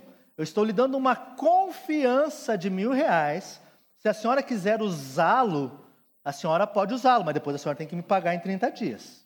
Essa é assim que funciona o cartão de crédito. O cartão de crédito, ele é um, um limite aprovado. O banco está dizendo assim, ó, eu confio a, a, que eu vou te dar até 10 mil reais. Você pode usar até 10 mil reais sem ter que me prestar conta. Você vai lá e usa, mas você tem que pagar em 30 dias. O dinheiro não está na conta corrente, ele não deu o dinheiro, ele está dando um, uma linha de crédito, uma pré-aprovação. Quando a senhora vai numa loja e paga com o cartão e diz, ah, eu quero pagar em 10 vezes, o que é que eles olham? Ah, deixa eu ver o saldo da, da dona Ivani no banco. Quanto, ela, perdão, não é o saldo, ele não está vendo o seu saldo no banco, ele quer ver. A senhora tem limite no cartão? O banco lhe deu crédito, o banco confia em você até quanto? Ah, o banco me deu até mil. E quando ele passa o cartão, na hora que ele passa a maquininha, aquela maquininha vai no sistema do banco, vê se a senhora realmente tem uma linha de confiança de mil, e se a maquininha não, ó, tá o banco lá, o Banco do Brasil, Itaú, Bradesco, é, diz que ela tem, ele informa para a maquininha e a maquininha registra. Ó, a senhora quer pagar em quantas vezes? Dez vezes. Aí na hora que a senhora põe a senha e dá um enter, o que, que acontece? Nasce uma dívida, né? a senhora tem que pagar agora para o banco em dez vezes, durante dez meses vai vir uma fatura e nessa fatura vai estar lá, se for uma compra de mil, vai ser 10 parcelinhas de 100. E vai estar escrito assim, parcela 1 de 10, 100 para pagar esse mês. Mês que vem vem outra fatura e a senhora tem que pagar. Claro que quando vai pagando, teoricamente o limite da senhora vai voltando a estar disponível. Ah, eu tenho mil reais e, e eu vou pagando, esse, ele e você gastou os mil, seu limite fica zerado. Vai tentar usar o cartão de novo, não vai passar. Né? Agora, o problema do cartão de crédito, aí vamos entrar numa aula sobre endividamento, que quem usa o cartão de crédito tem que usar com muita sabedoria e não parcelar no cartão. Essa é a minha recomendação já daqui, mas não, não faça dívida no cartão, cara. O cartão de, porque eu vou explicar sobre juros depois, é o pior juros do mundo. Você vai, vai comprar uma coisa de 100, se a senhora não pagar o banco na data certa, em dois meses isso vira uma dívida de 200 na primeira parcela, se não pagar o banco. Então, cartão de crédito para endividamento, eh, essa é outra aula, tá? Mas a recomendação é ter uma boa tesoura em casa quando esse é o problema, certo? A gente vai entrar no, no tema aí. Certo? Falando nisso, cheque especial não está aqui. O que, que é o cheque especial? Ah, sou cinco estrelas, né, meu irmão? Tenho cheque especial. Não é isso. Cheque especial não é um cheque, certo? Cheque especial, ele olha, o banco olha para sua conta corrente e diz: olha, além do saldo que você tem na sua conta corrente de 500 reais, eu, banco, confio em você até mais dois mil reais. Ele está dizendo o quê? Que você pode gastar além do seu dinheiro que está na conta, você pode gastar mais aquele limite. Por que, que ele faz isso? Alguns bancos dizem assim: olha, os bancos são legais, né? Se você usar esse cheque especial em até 10 dias, eu não lhe cobro juros. Então você tem 500. E você vai lá e ele te diz que ele tem um, um cheque especial de mil. Teoricamente, você pode sacar 1.500 dessa conta, os 500 que você tem, mais o mil do cheque especial. Só que quando você usa o cheque especial, alguns bancos dão um prazo sem juros, ele não te cobra nada para usar no início, né? Que nem droga, né? Ele dá de graça no início. Depois que ele tu viciou, velho, já era, vai pro brejo. Aí você paga caro. Entendeu? É, é cheque especial, é droga, velho. É droga. Eu sou bancário. Entendeu? Eu sei o que eu estou falando. Drug dealer, né? Olha só, o negócio é muito sério. Porque ele te dá 10 dias, Aí você acha o quê? Você acha que pode usar 1.500. Você não tem 1.500 na conta. Você só tem 500. O cheque especial é um limite extra. Então, se você vai lá e saca 1.500, o que, que o banco registra? A sua conta que era de 500 agora virou zero e você me deve mil. Você acabou de criar uma dívida de mil. Se você pagar esses mil no prazo que ele disse que é sem juros, nos 10 dias, você vai lá, chega no seu salário em 15 dias, você pega lá e vai lá e quita, tudo bem. Agora, se você não pagar, esse é marvado que nem o cartão de crédito. A dívida do cheque especial tem uma taxa de juros enorme. Eu vou explicar para vocês a diferença de taxa de juros numa aula só sobre isso, e aí vai fazer muito mais sentido. É uma taxa absurda. Então, se você não paga esses mil reais no primeiro mês, ele vai virar dois mil reais em dois, três meses. É um negócio louco. Você não quer fazer isso. Você não quer ficar endividado em cartão de crédito em taxa de juros. Na verdade, o pastor vai falar sobre isso, você não quer ficar endividado em nada, não devais nada a ninguém, né? mas ah, vamos falar mais sobre isso, tá bom? Cheque especial. Ih, vai, vai longe isso aqui, pastor. Oi. Só uma questão quanto ao cheque pré-datado. É, nossos tribunais entendem que caso você deposite esse cheque antes da data pré-datada, pode gerar um dano moral. Pode, então, mas é um problema comercial. É entre você. Justamente. O banco não está no rolo. Justamente. O banco vai pagar ou vai devolver, o banco lava as mãos. Sim. É que às vezes pode ser que um irmão entenda que pode ser depositado, deposite antes, pode gerar um problema para ele. Pode, pode gerar. Ah, é. Tem até uma súmula da STJ. Ah, sim. Você está falando se eu recebi um cheque predatado, bem lembrado, né? Não, não, não. Você me deu um cheque predatado para setembro, eu deposito hoje. Isso. Aí eu posso ser processado por dano moral. Sim, sim. Você pode ser processado. É um contrato entre a gente. Isso, isso aí. É, exatamente. É que aí não é entre os bancos, né? Estou falando que o banco vai aceitar o cheque, ah, vai sim. pagar, não vai pagar. Entre as partes. O que gera entre você e o vendedor, ou você e o comprador, se você usar o cheque antes, você pode ter, ter alguns problemas. Mas o banco. É, eu falei mais do lado de quem emite. Né? Você emite um cheque achando que só naquela data, existe o risco da pessoa aí. Mas bem lembrado, Diego. Obrigado aí. Outros conceitos, a diferença entre cartão de débito e crédito e múltiplo. Todo mundo tem cartão múltiplo? Perigo de novo, isso é perigoso. Era, eu tenho, é, é só saiba usar. O cartão de débito permite acessar o dinheiro que está na sua conta corrente, certo? Você usa o terminal de autoatendimento, você faz saque, depósito, extrato, você faz transferência. Você chega na maquininha do banco, você usa o seu cartão de débito para operar sua conta corrente.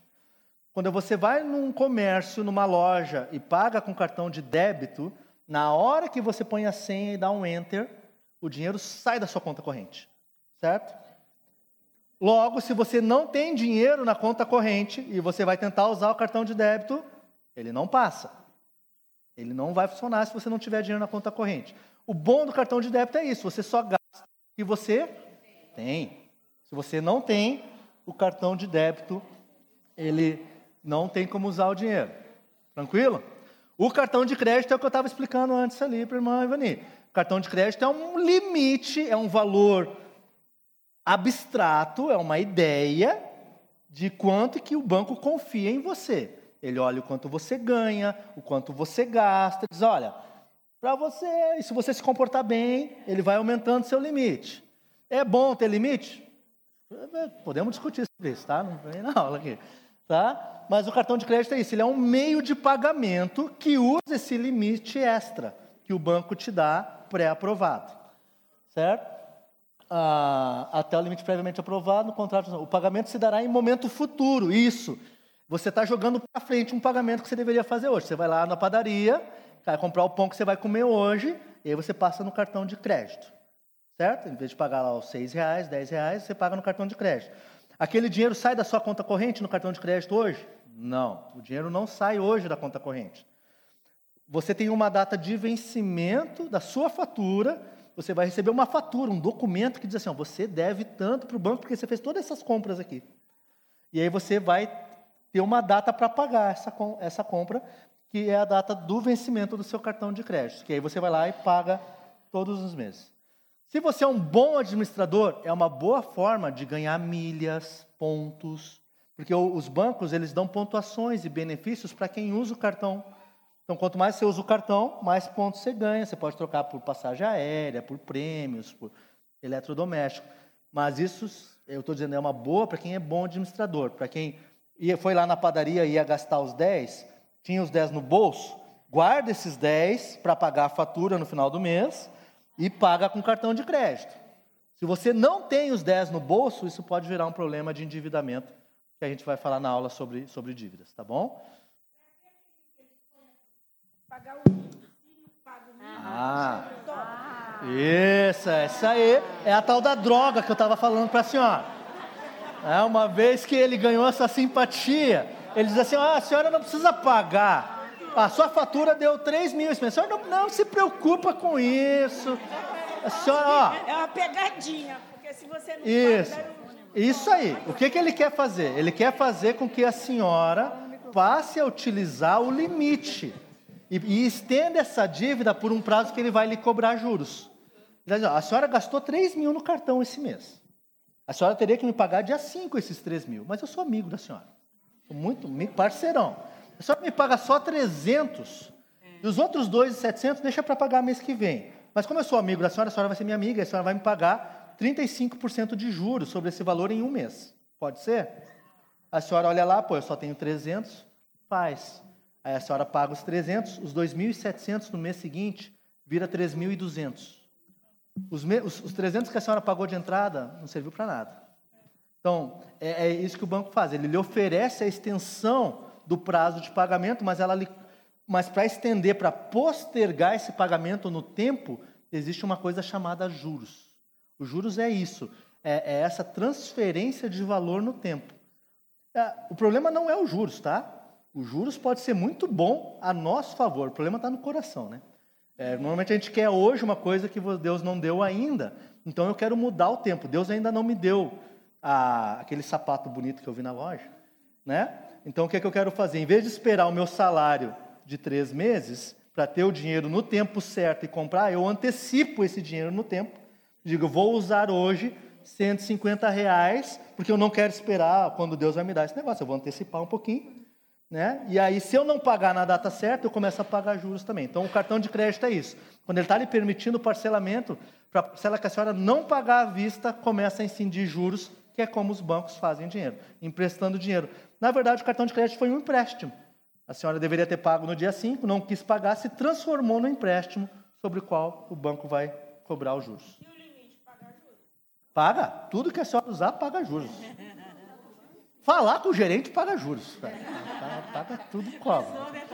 Não, paga. Usou o limite. Assim, se a senhora, se a senhora usar o limite, mas pagar na data do vencimento, não paga juros. Tá? Ele diz assim, ó, se a senhora comprou no mês e pagou na data do fatura, não paga juros. Aí tá certo, é o que eu estava falando antes. Se usar o cartão corretamente como uma forma de administração, lá em casa, por exemplo, a gente faz isso. Eu concentro todas as contas no cartão porque é até uma forma de controlar. Pô, Tabi, olha aqui. Brincadeira, mano. Eu que gasto mais do que ela. Né? É, minha esposa, né, cara? Ela tá lá no berçário. hum, vai dar ruim hoje. Ah, né? né? É uma boa forma de gerenciar, mas você tem que saber que o dinheiro que você pagaria aquelas dívidas no dia a dia está guardado para pagar o cartão no dia do vencimento. O que não dá é gastar mais que o dinheiro que tem, e aí chega no dia 5, no dia do vencimento, não tem e o negócio vira dívida. Aí vira um monstro que a gente vai falar na aula de dívida. Paulo, vai lá. Não é obrigado a ter. Não é nem obrigado a ter cartão de crédito. Banco, os bancos fazem isso, né? Você está lá em casa, chega um cartãozinho, olha aqui, presente para você, né? É droga, droga. O negócio é para viciar mesmo. Eu só, eu só, queria comentar um caso em relação ao cartão múltiplo, que, que, aconteceu comigo uma vez, que como o múltiplo faz débito e crédito, e às uh -huh. vezes vai sacar no caixa eletrônico, e uma vez eu me enganei nisso, mudaram alguma coisa na tela que eu saquei no crédito. Uh, rapaz. Isso acontece no caixa sim, eletrônico, está atento para isso, porque daí caiu, o dinheiro sai normal, mas tem taxa, essa taxa não é legal. Aí o que é o cartão múltiplo? É quando o seu cartão do banco tem as duas funções. Aí você chega na lojinha para fazer a compra, o que, que o vendedor pergunta para você? E qual é a resposta certa? Não, não veio o mérito aqui. Certo? É, né? Depende, depende, né? Certo? Então, o cartão múltiplo ele é os dois ao mesmo tempo. Então, muito cuidado na hora de usar, né? Ah, Ó, 11 15 pastor, 11 10 Ih, vai longe o negócio aqui. Ah, aqui conceitos básicos de transferências, de como que você movimenta dinheiro de uma conta, certo? Depósito é sempre que você coloca o dinheiro na conta. Aliás, gente, isso aqui vai estar no site da igreja depois, tá? Esse material todo aqui. Então fique, fique à vontade aí, certo? Depósito é quando o dinheiro entra na conta. Você vai lá e deposita um dinheirinho na conta, certo? Está botando o dinheiro na conta é depósito. Você está retirando o dinheiro da conta. Normalmente vai chamar de saque. Você sacou o dinheiro daquela conta. E existem as formas de transferências mais comuns. Existe a tal de TED, transferência eletrônica disponível. Eu quero tirar o dinheiro da minha conta corrente e mandar para o Slauco. É, normalmente é nesse sentido, né, Islau? Contigo é nesse sentido. Ele presta serviço, eu pago ele. Né? Ah, vou, qual é a sua conta corrente? Eu pego os dados dele. Eu preciso o número do o, o nome do banco, qual é o banco, eu preciso a conta, eu preciso a agência, agência sem dígito, certo? Né? A conta, e eu preciso também o CPF dele, porque o banco faz uma validação. Existe um sistema que conecta todos os bancos, chamado Sistemas de Pagamento Brasileiro, SPB. E os bancos estão online, falando um com o outro. Então eu digo assim: ó, quero mandar uma transferência para a conta X do Slauco no Banco do Brasil. Na, na, hora que eu entro na minha conta e faço isso, esse banco manda uma informação para o Banco do Slauco. Ele confirma que esse CPF é dessa conta? É, confirma. Volta a confirmação e aí manda o dinheiro. Se não bater essa informação, a transferência não acontece. Ah, o CPF que você falou não é desse banco aqui, não é dessa pessoa. Ah, não ocorre a transferência. Tá? Os bancos estão o tempo todo conectados fazendo essa, essa transferência de informações. A TED é uma transferência entre diferentes bancos, ah, entre contas de clientes. Você pode passar de uma conta sua de um banco para o outro, para uma outra pessoa. Ah, ela não tem limite de valor. Você pode fazer uma TED de 10 reais, fazer uma TED de 50 reais, fazer uma TED de 50 milhões de reais. Certo? Ah, e, regra geral, ela é concluída rapidamente. Normalmente, uma TED você faz no seu celular, na internet, no banco ou lá no caixa Olha, às vezes em menos de cinco minutos o dinheiro está na conta. Às vezes pode demorar um pouquinho mais, dependendo do banco, dependendo do horário, mas é para cair no mesmo dia se está tudo certo. O DOC era o método de transferência mais antigo, é o documento de crédito. Você ia no banco e dizia, ó, quero fazer um documento de crédito, um DOC, que é uma transferência para a conta de outra pessoa. Ele vem caindo em desuso devagarinho o Banco Central está baixando o limite dele, né? Hoje você pode usar o DOC até 4, 5 mil reais praticamente, 4.999. A diferença do DOC para TED é que o DOC, o dinheiro sai da sua conta hoje e entra na conta da outra pessoa amanhã. Certo? Porque ele tem que passar por um sistema de compensação noturno. Então todos os bancos vão lá, mandam seus representantes. Eu tenho que te pagar 100, você tem que me mandar 50 para mim, eu mando tal. Eles fazem essa compensação e eles transferem só o líquido. Né? Se um banco tem que mandar para a conta. Se eu mando para sua conta no Banco do Brasil, você manda para mim no Bradesco e tal, os bancos vão se conversar e fazem a compensação, que era como era feito. Era feito na mão isso até 10 anos atrás. Existiam casas de compensação, os cheques tinham que chegar, contar, fazer. Hoje é tudo eletrônico, né? Então, por isso que o Banco Central está migrando do DOC para o TED. Isso cobra tarifa normalmente, tá? Ah, quero fazer uma TED. 15 reais, 10 reais para fazer uma TED. Então você não quer fazer uma TED de 10 reais, porque ela vai custar 10 reais às vezes. Então você pensa se vale a pena ou não fazer a TED, tá? E o que é o book transfer? Ninguém usa esse termo, mas esse é o termo oficial. É a transferência entre contas no mesmo banco. É uma transferência, simples. Você está no Banco do Brasil, você quer transferir o dinheiro para outra pessoa no Banco do Brasil. Isso é uma, uma transferência. Você entra lá, como é dentro do mesmo banco, isso pode acontecer até em final de semana, feriado. Transferência dentro do mesmo banco acontece instantaneamente, na hora, não espera o próximo dia. Oi? Não tem taxa. Não, no seu banco não tem taxa. É. Normalmente não tem taxa, tá? Normalmente não tem taxa. Eu não posso garantir que nunca tem taxa.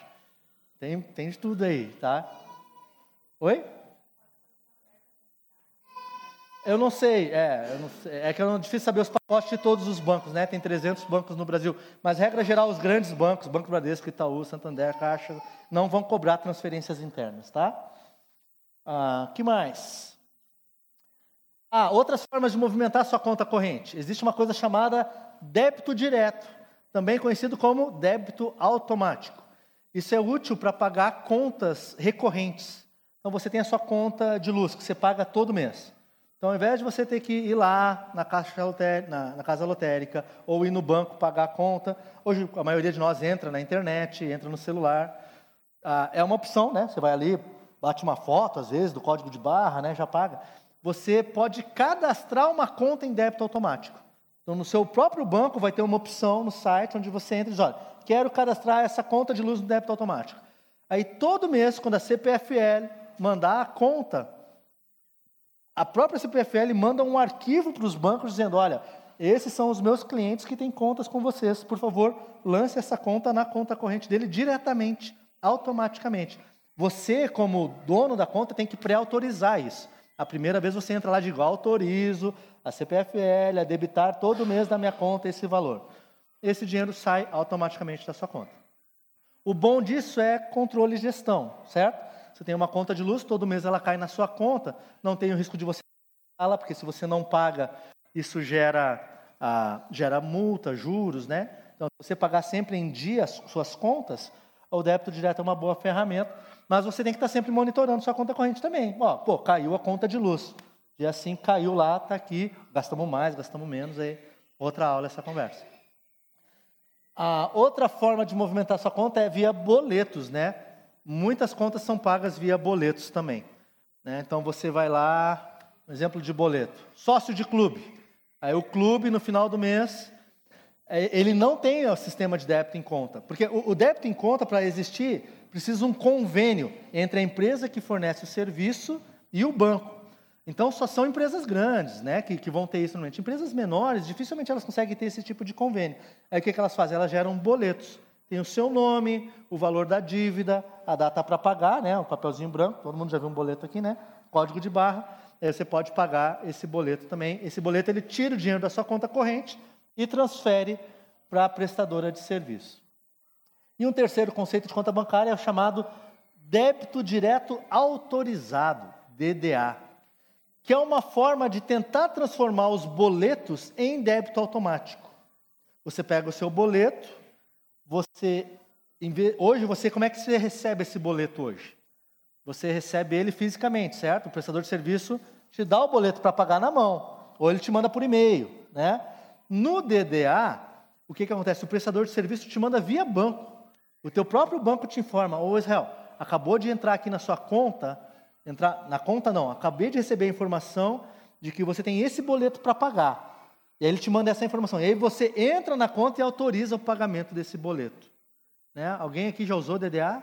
Sabe o que eu estou falando? Tá, o DDA, ele então é uma forma do boleto chegar eletronicamente para você. você.